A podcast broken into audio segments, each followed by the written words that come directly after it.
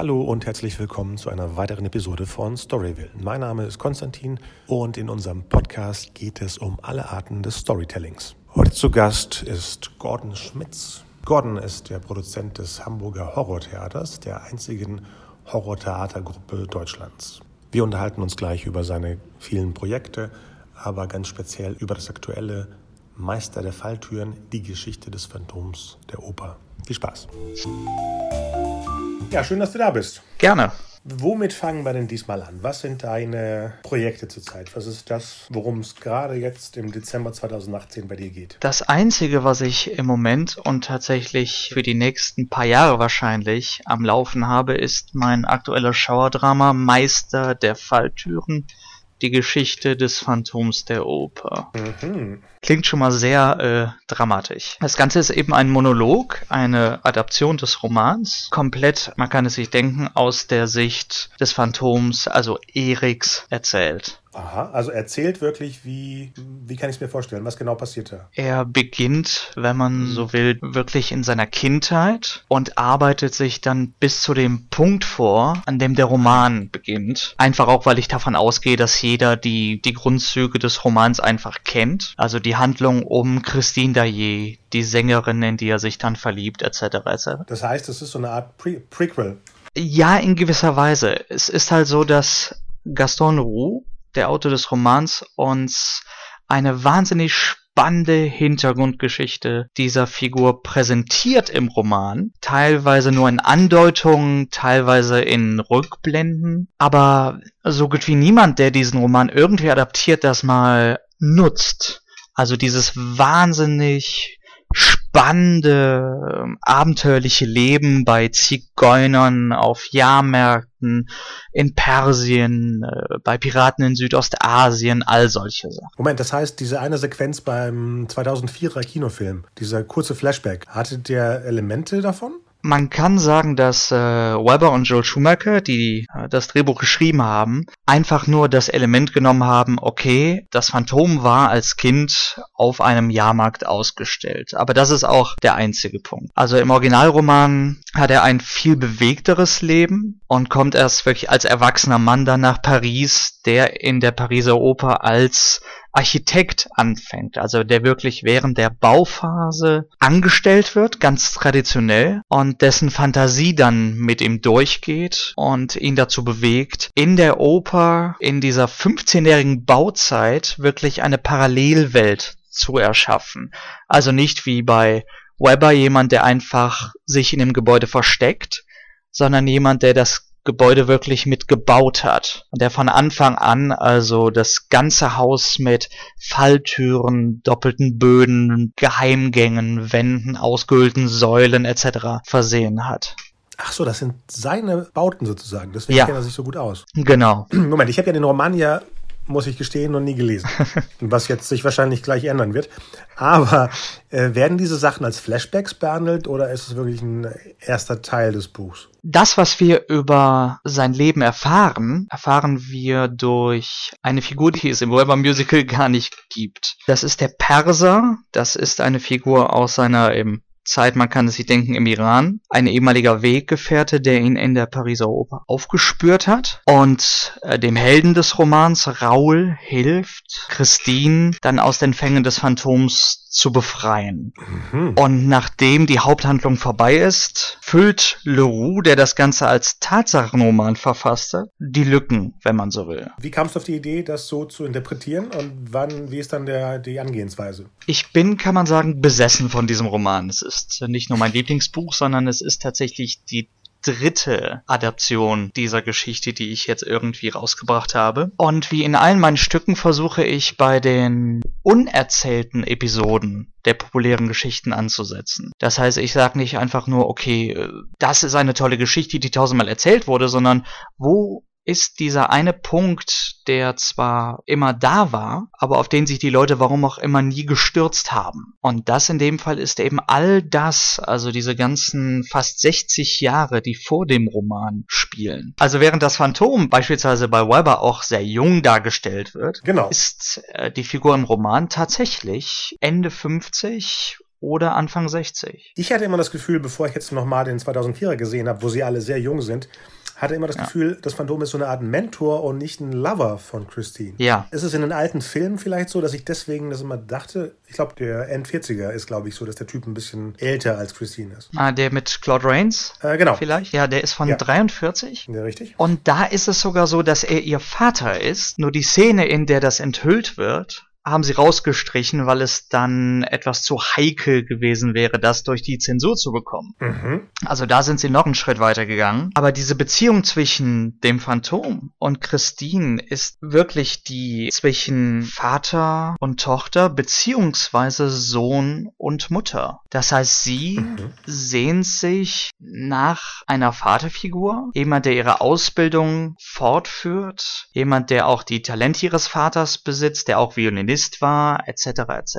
Und er sehnt sich weniger nach einer Geliebten als denn nach einer Mutterfigur. Das mhm. kommt auch bei Leroux sehr clever raus, indem man am Schluss erfährt, dass er Christines Zimmer eingerichtet hat in seiner Behausung in den Kellergewölben mit den alten Möbeln seiner eigenen Mutter. Also er bettet sie wirklich ein in das Zimmer seiner Mutter, er wirft sich ihr zu Füßen wie ein Kind und er sagt auch wirklich, ich wollte nur geliebt werden für das, was ich bin, so wie es meine Mutter nie konnte. Da sind eine Menge freudsche Ideen bei. Und wenn man bedenkt, dass Leroux den Roman 1909 verfasst hat, zeigt das, wie sehr er wirklich auf der Höhe seiner Zeit war. Und die meisten übersehen das. Die denken, okay, da sitzt ein hässlicher Mann im Keller, der sich in eine junge Frau verliebt. Aber in Wirklichkeit hat er jemanden, den er nicht nur protegieren kann, sondern der für ihn wirklich Mutterersatz sein soll. Aber wirkt das denn nicht so, wenn, wenn äh, die Leute das eher denken mit dem Hässlichen und der Hübschen,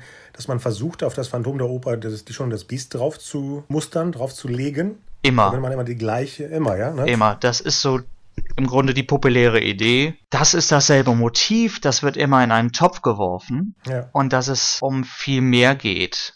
Also nicht nur um das Erkennen in diesem hässlichen Menschen steckt etwas Schönes, denn das tut es nicht mal, sondern um das ödipale Motiv, um aber auch eine Art Aufopferung von Christine, die also am Schluss des Romans sagt, ich wähle das Phantom, weil es sonst alle im Grunde in der Pariser Innenstadt in die Luft sprengen würde. Mhm. Und dass sie sagt, ich wähle das Phantom, den lebenden Tod, jemand, der also wie ein Skelett aussieht, der nach Tod riecht, der sich abstoßend kalt und feucht anfühlt und dessen Anblick wirklich der Blick ins Angesicht des leibhaftigen Todes ist und ich wähle dieses absurde Leben praktisch in einer Grabkammer, bevor ich alle anderen um mich herum sterben lasse. Bevor ich dich jetzt frage, ob bei Dracula und Mina das gleiche Thema ist, machen wir das wie bei diesen Romanen, wo wir jetzt mittendrin angefangen haben und jetzt erst zurückspringen zu, wer du eigentlich bist und was du so tust. Ja. Ich bin jetzt seit fast acht Jahren der Produzent von Deutschlands einziger Horrortheatergruppe, dem Hamburger Horrortheater. Wir waren zwei Jahre in Köln, dann zwei Jahre auf Tour und sind seitdem eben fest in Hamburg, wobei wir eben nicht nur Schauerdramen aufführen, sondern begonnen haben mit dem Pariser Horrortheater Grand Guignol, übergegangen sind zu ernsthaften, abendfüllenden Schauerdramen, Adaptionen klassischer Horrorliteratur und dann unser Programm erweitert haben mit Lesungen, mit Jugendkursen, mit Vorträgen, mit Hörspielen, die auch im Radio eben professionell liefen, Kurzfilmen und einigen kleineren Projekten, wie beispielsweise auch dem weltweit ersten Horror Slam, der dann wahrscheinlich im nächsten Herbst erst wieder fortgeführt wird. So spät erst? Ja, wir ähm, konzentrieren uns in unserem Programm sehr auf die Halloween-Zeit, weil das Interesse einfach am größten ist. Und ähm, ja, ich bin ehrlich, viele dieser Projekte sind auch eine Art von Werbung hier in Hamburg für meine Stücke. Und dann konzentriere ich mich natürlich auf die Zeit, in der ich hier am meisten auf der Bühne habe. Wo genau findet man euch in Hamburg? Das kommt immer ganz drauf an. Also wir mieten uns die Bühnen, die uns am besten geeignet scheinen für die jeweiligen Stücke. Aber wir werden den Meister der Falltüren nächstes Jahr beispielsweise in Hamburg wieder im Goldbeckhaus in der Bühne zum oh. Hof spielen, sind aber auch in Aachen und Essen zu sehen im nächsten Mai und dann innerhalb der nächsten zwei Jahre auf vielen äh, Festivals in Deutschland, aber auch dann mit einer englischsprachigen Fassung des Stücks im Ausland zu sehen. Und die hast du schon vorbereitet? ja, ich habe das große Glück, seit einigen Jahren mit einer äh, eben professionellen Übersetzerin zu arbeiten, die auch durch uns so ein bisschen auf diese ähm, literarische Schiene geraten ist und die mitten in diesem riesigen Literaturbrocken sitzt. Womit hast du angefangen? Wahrscheinlich mit der deutschen Version. Ja, ich habe mit der deutschen Fassung angefangen, weil es auch im Englischen das sehr große Problem gibt, dass die erste Übersetzung, mit der die Arbeit natürlich für uns am praktischsten wäre, einfach unvollständig ist. Oh. Bis vor ein paar Jahren gab es tatsächlich keine vollständige Übersetzung des Leroux-Romans im Englischen. Das hat auch dazu geführt, dass der Roman in der englischsprachigen Welt keinen besonders guten Ruf hat, weil die Leute mhm. nur diese starke Kürzefassung gesehen haben und dachten, was ist das für ein Schundroman? Also es fehlen Sätze, Abschnitte, fast ganze Kapitel in dieser ersten Übersetzung. Fast ein Drittel des Romans ist in der ersten englischen Übersetzung nicht einmal drin. Und da gibt es doch bestimmt einen Grund oder eine Legende, was da passiert ist? Äh, nein, es war einfach eine sehr schlampige Übersetzung. das ist alles. Oh, Mist, es steckt nicht mal irgendwas Spannendes dahinter. Gemacht? Aber das hat wiederum dazu geführt, dass beispielsweise Andrew Lloyd Webber bis heute sagt, dass es ein äh, sehr verwirrtes Buch ist, das nicht weiß, was es sein will und dass es schlecht geschrieben ist. Der Hintergrund ist einfach, dass er nie eine richtige Fassung dieses Buches gelesen hat, sondern nur diese völlig verstümmelte Erstübersetzung. Das heißt, das ist auch die Basis dann zum Musical. Genau. Deshalb ist der erste Akt seines Musicals dem Roman sehr ähnlich und im zweiten Aha. hat er dann im Grunde die ganze Struktur völlig verworfen. Ja, klar, klar, das ist ja eine Adaption im Endeffekt. Das ist ja, ja. keine eins zu eins. Äh. Was ist denn die, die, die, treueste Adaption, die es bis jetzt gab? Außer deinen drei wahrscheinlich. Äh, was? Außer deinen drei Versionen. Die treueste Adaption ist tatsächlich die mit Lon Chaney aus den 20ern. Also die allererste Verfilmung ist wirklich die, die am allernahesten am Roman ist. Am Englischen aber. Oder am Original. Ja, der Vorteil an einem Stummfilm ist, dass selbst wenn man nur die Grundmotive aufnimmt, man immer noch sehr nah dran ist. Aber alle anderen Verfilmungen sind so weit weg von der Grunderzählung. Also man denke beispielsweise an Robert Eglund, wo das Phantom dann. Den habe ich noch nie gesehen. Ah, da zieht dann das Phantom seinen Opfern die Haut vom Gesicht und trägt diese dann als Masken, weil er einen Bund mit dem Teufel eingegangen ist und eben kein richtiges Gesicht haben kann, solche Sachen. Also es ist Freddy im, in der Oper. Ja, genau. Und die Argento-Version, die, die, die, ist mir letztens Jahr aufgefallen. Ich wusste gar nicht, dass der auch eine. Weil er hat ja Opera und Phantom of the Opera, deswegen dachte ich, das ist ein Film. Ja, ich hätte mir gewünscht, dass er bei Opera geblieben wäre. Denn da hat er ja eben sehr schöne Ideen aus dem Roman überhaupt aufgenommen, oh. während er dann in seiner Phantom of the Opera Fassung, ja, man kann fast sagen, ein Rattenporno gedreht hat. Nochmal das Wort, ein Rattenporno. ja, da wird das Phantom von Ratten großgezogen in den Kellergewölben, ist auch nicht entstellt. Aha. Und in einer Szene, nachdem er Christine im Grunde vergewaltigt, ist er so unbefriedigt, dass er sich Ratten in die Hose stopft. ja. Oh, jetzt muss ich den gucken. ich habe ja, ich hab ja freiwillig letztens erst den Agento Dracula geguckt. Oh, der ist furchtbar. Der mit der Riesenheuschrecke, der, ja, ja. Alles. Also, der war sogar in 3D und ich dachte, komm, ausprobieren. Ich habe ja so einen 3D-Beamer und alles, aber irgendwie war das auch nichts. Nein, nein. Ähm, kommt er an, an dem dran, der Agento Phantom? Ja. Oder ist es ganz anders? Ich sag mal, sein Phantom hat er wenigstens noch auf Film gedreht, was die Qualität so ein bisschen ähm, aufwertet. Also sein Dracula ist ja komplett digital, wenn ich mich nicht irre. Das spürt man, das sieht man, das wirkt dann wirklich auch mit diesen Effekten unglaublich billig. Ja, ja. Sein Phantom hat zwar Atmosphäre, aber wirkt völlig bizarr. Ist es denn für dich offiziell der schlimmste? Obwohl, der Freddy wahrscheinlich. Nein, ich glaube, es ist wirklich die schlimmste Fassung, die Argento-Fassung. Dadurch, dass ich ja beide Opera und Phantom of the Opera nicht gesehen habe, welche Reihenfolge soll ich die gucken? Wenn du dir schon Phantom of the Opera anschauen möchtest, dann ja. würde ich den zuerst nehmen denn dann wirkt Opera wie so eine Art von äh, Entspannung danach. Du tust dir was oh, Gutes. Schön. Weil ich äh, befasse mich seit ein paar Monaten erst mit Argento und letztens hm. zufällig bei Fulci gelandet. Sowas habe ich früher nie gucken wollen, weil das immer so billig aussah. Aber Naja. jetzt entdecke ich da eine andere Welt. Also manches sieht ja total visuell perfekt aus. Ich dachte immer, das ist Ja, so eine. Art Trash. Ist es aber gar nicht, bei beiden nicht. Nee, nee. Ich, ich komme ja eigentlich zum Phantom von, von, von, von Weber aus. Ich, äh, ich weiß nicht, was passiert ist, als ich klein war. Ich glaube, wahrscheinlich zu viel Wetten das gesehen und da war immer wieder das Phantom. Und ich dachte immer, diese faszinierende Welt. Äh, ich bin ja in Bielefeld ähm, äh, groß geworden und da war immer in dem Otto-Katalog oder bei Neckermann immer diese Busfahrten nach Hamburg zum Phantom der Oper. Und für mich war das immer so, als ob die zu einem Vergnügungspark fahren. Ja, das verstehe ich. Also wirklich auch in die Gewölbe reingehen. Und dann, dann kam immer Peter Hoffmann und schon wieder eine Szene aus Phantom der Oper. Und dann habe ich mir irgendwann die englische CD gekauft in den Anfang der 90er und die rauf und runter gehört, bis ich dann eben das Glück hatte, in 95, als ich in New York war, das da zu gucken. Also hänge ich da mit drin und hatte jetzt vor ein paar Wochen, das hast du bestimmt bei Facebook bei mir gesehen, so eine Art, wie nennt sich das bei Dr. Who, die Regeneration, dass ich plötzlich komplett wieder drin war. ja, ja, das habe ich gesehen. zum ersten Mal auch Love Never Dies gesehen oder gehört habe, diese, diese, diese Blu-ray, die, wo die Aufnahme Ja, ja. drauf ist. Und habe da Sachen entdeckt, die mir sonst wichtig sind, die ich nie beim Phantom vermutet hätte, wie mit dem, mit dem, mit dem Vergnügungspark, wo er wohnt, in Mhm. Coney Island. Und diese ganzen Sachen haben bei mir Sachen ausgelöst, die noch gar nicht da waren, weil Ja. es eine Welt ist, ich glaube, das teilen wir auch, dieses, dieses Verrückte, dieses, Ja. diese, diese Roboter aus einer alten Zeit, diese Au- Automatons, diese ganzen Sachen. Und ich denke, daraus könnte man einen Megafilm machen aus dem Love Never Dies. Ich, ich würde nicht mal Phantom 2 benennen, sondern einfach nur die Geschichte. Ja, Das die Musical Geschichte an und für ja. sich reicht. Ähm, sie wirkt sogar besser, wenn man sie nicht als Phantom 2 verkaufen möchte. Also Love Never Dies ist ja auch sehr, sehr kontrovers aufgenommen, ist ja kein besonders beliebtes Werk, wurde ja auch von Weber, also selbst für seine Verhältnisse, ungewöhnlich oft überarbeitet. Das finde ich fies, weil ich kenne ja nur die Version von der CD. Ja, Und dann habe ich gesehen, dass er meinen Lieblingssong, The Beauty Underneath, verändert hat. Mhm. Und das ist grausam, die zweite Version. Ja, ja, das stimmt.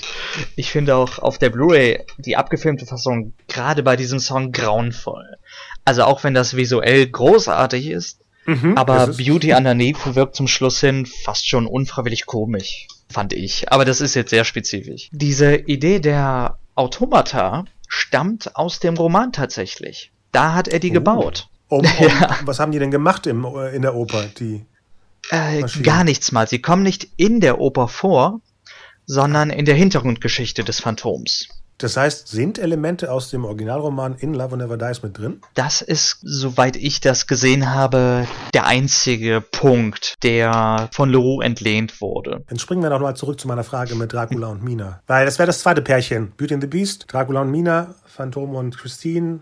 Bestimmt gibt es noch drei, vier andere Beispiele. Bei Dracula und Mina ist es ja im Grunde so, dass diese Romanze, die so oft den beiden angedichtet wird oder die auch in ganz großartigen Verfilmungen so im Mittelpunkt steht, bei Stoker ja im Grunde gar nicht existiert. Ach, also die Coppola-Version ist gar nicht so basierend auf dem Roman. Jein. Im Kern unglaublich werkgetreu und dann wiederum unglaublich weit weg vom Stoker-Roman. Das hat damit zu tun, dass Jim Hart, der Drehbuchautor, Mr. Hook. äh, zusammen mit Coppola quasi vom Studio etwas ähm, ja gebeten wurde, eine Romanze einzubauen. Aber sie lösen das sehr, sehr clever. Denn der Roman Dracula ist ein Briefroman. Alles für den Briefen, in Tagebucheinträgen etc. erzählt. Und man sieht im Film von Coppola, wie Mina die Tagebucheintragungen rausreißt und ins Meer wirft, die mit der Romanze zu tun haben. Das wird den wenigsten auffallen, aber Jim Hart mit Coppola gibt wirklich eine Erklärung, warum die Geschichte des Films so nicht im Roman ist, wenn man so möchte. Warum das nicht Teil dieser Briefromangeschichte des Originals ist. Wow. Das finde ich immer sehr charmant. Sehr cool. Ja. Okay, dann erzähl noch mal, wann, wann gibt es denn die nächsten Termine? Also in, in Hamburg. Du hast ja irgendwas von, von Frühjahr für Aachen erzählt. Ja, Vom, vom Meister der Falltüren jetzt. genau. Wir sind mit der Meister der Falltüren erst im September nächsten Jahres wahrscheinlich in Hamburg, jedenfalls im Goldweghaus. Wie es aussieht mit anderen Spielterminen in Hamburg, das wird sich noch zeigen. Es ist halt so, dass wir, wie gesagt, sehr viel und gerne mit Schulen arbeiten. Äh, Nicht nur was Kurse angeht, sondern auch Sondervorführungen für Schüler. Und gerade bei einer Monologfassung eines so populären Stoffes schauen wir gerade mit verschiedenen Schulen, mit denen wir arbeiten oder gearbeitet haben, ob man da nicht noch ein paar Sondervorstellungen dranhängt, die natürlich dann auch für alle geöffnet sind. Ein bestimmtes Alter? Bestimmte Klasse? Es sollte Oberstufennähe sein, allein weil das Stück sehr lang ist. Und bei Oh, einem okay. Monolog, der also deutlich über zwei Stunden geht, sollte man nicht unbedingt äh, Achtklässler da reinsetzen. Den würde der Kopf platzen. Ich war gestern bei der Weihnachtsgeschichte von der Augsburger Puppenkiste, die im Ja. Kino lief. Und äh, sogar das halten die nicht aus. Und das war, glaube ich, 60 Minuten, aber es waren ganz kleine natürlich. Ja, ja, natürlich. Hast du die gesehen, diese neue? Ja. Äh, nee, noch nicht. Ist äh, okay. Okay, okay. Okay. Hast du noch mehr, wo man dich besuchen kann? Mm, Ja, ja, bei an. Instagram und Facebook sind wir eben. Bei Instagram findet man uns einfach unter Hamburger Horrortheater und unsere neue Homepage ist zu finden unter www.hamburger-horrortheater.de. Und da sind alle Daten, die wir jetzt brauchen, Genau. wenn wir euch besuchen wollen. Alle Lesungstermine, das baut sich jetzt auf. Wir haben eben gerade Winterpause und dann kommt da noch einiges dazu bis Frühjahr. Sind auch Clips drauf? Ja, ein paar Fernsehausschnitte, aber auch ein paar Publikumsmitschnitte, die also Oh. auch nicht unbedingt in der besten Qualität sind. Trotzdem gibt es also die Gelegenheit, sich einen guten Überblick über unser Schaffen zu verschaffen. Was sind denn die kommenden Pläne jetzt nicht für nächstes Jahr? Da sind ja die Auftritte, aber irgendwelche Geschichten, die du verfolgst, von denen du erzählen kannst, möchtest? Erstmal nicht. Ich bin auch ehrlich, ich habe jetzt sechs Jahre am Meister der Falltüren gearbeitet. Wow. Ich habe zwei Jahre recherchiert und sehe das wirklich als unser zentrales Werk. Mhm. Das bedeutet auch, dass ich dem erstmal nichts folgen lassen werde oder auch denke, dass ich das gar nicht kann. Natürlich ist das Interesse da, weitere Grongniol-Stücke zu machen. Und ich wurde auch von vielen Autoren angesprochen, ob man nicht mal was zusammen macht. Wir haben auch einen Haufen Stücke irgendwie in der Schublade liegen. Aber alleine von der literarischen Qualität her, ohne jetzt irgendwie großspurig zu wirken, kann ich nicht sehen, wohin wir danach noch wollen für die nächsten paar Jahre. Du meinst jetzt auf der gleichen Ebene. Also Ja. wenn man irgendwie die Schiene wechselt, kann man ja wieder den, den Berg hochklettern. Ja, ich kann natürlich äh, sagen, dass ich durchaus auch ab und zu äh, Kinderliteratur, also auch Jugendtheater schreibe, damit ich in den Sommermonaten nicht nur mit Kunstblut hantieren muss. Und ich verfolge natürlich ein paar literarische Pläne abseits des Theaters, aber bevor da nichts unterschrieben ist, kann man da nichts Klar, klar. groß sagen. Schön, dass ich den ganz alten Phantom der Oper auf meiner Amazon-Wunschliste habe. Das ist eine total tolle englische Blu-ray, die verfolge ich schon länger. Ah, da Hatte muss man gut aufpassen, weil ne? Es es gibt Aufpassen, was? Es gibt mehrere verschiedene Schnittfassungen des Lon Chaney Films, da muss man sehr gut aufpassen. Also der kam einmal im Original ins Kino, nachdem er sowieso schon äh, irgendwie fünf Nachdrehs hatte. Dann wurde der nochmal neu veröffentlicht als äh, Soundfassung. Das heißt, manche Sachen wurden neu synchronisiert oder übersynchronisiert, manche Szenen wurden neu gedreht, was dann bizarr wirkt, wenn äh, Raul in der einen Szene das Kostüm trägt und zehn Sekunden in der anderen Szene dann ein völlig anderes Kostüm beispielsweise oder deutlich gealtert ist vom Und wie viele einen Jahre auf den anderen Moment. Da lagen nicht mal so viele Jahre zwischen. Es ist eine sehr, sehr komplizierte Produktionsgeschichte. Also das ist diese von BFI. Und ich denke mal, dass die das meiste sammeln, was es so gibt. Das ist so eine Dreier-Disc Ah ja, gut, okay. aus UK. Die habe ich auf meiner Liste und die, den Nosferatu, den ich auch seit, weiß ich nicht, weiß ich nicht, wann liefen die Dinger früher im, in den dritten? Also Ja. lange nicht mehr gesehen.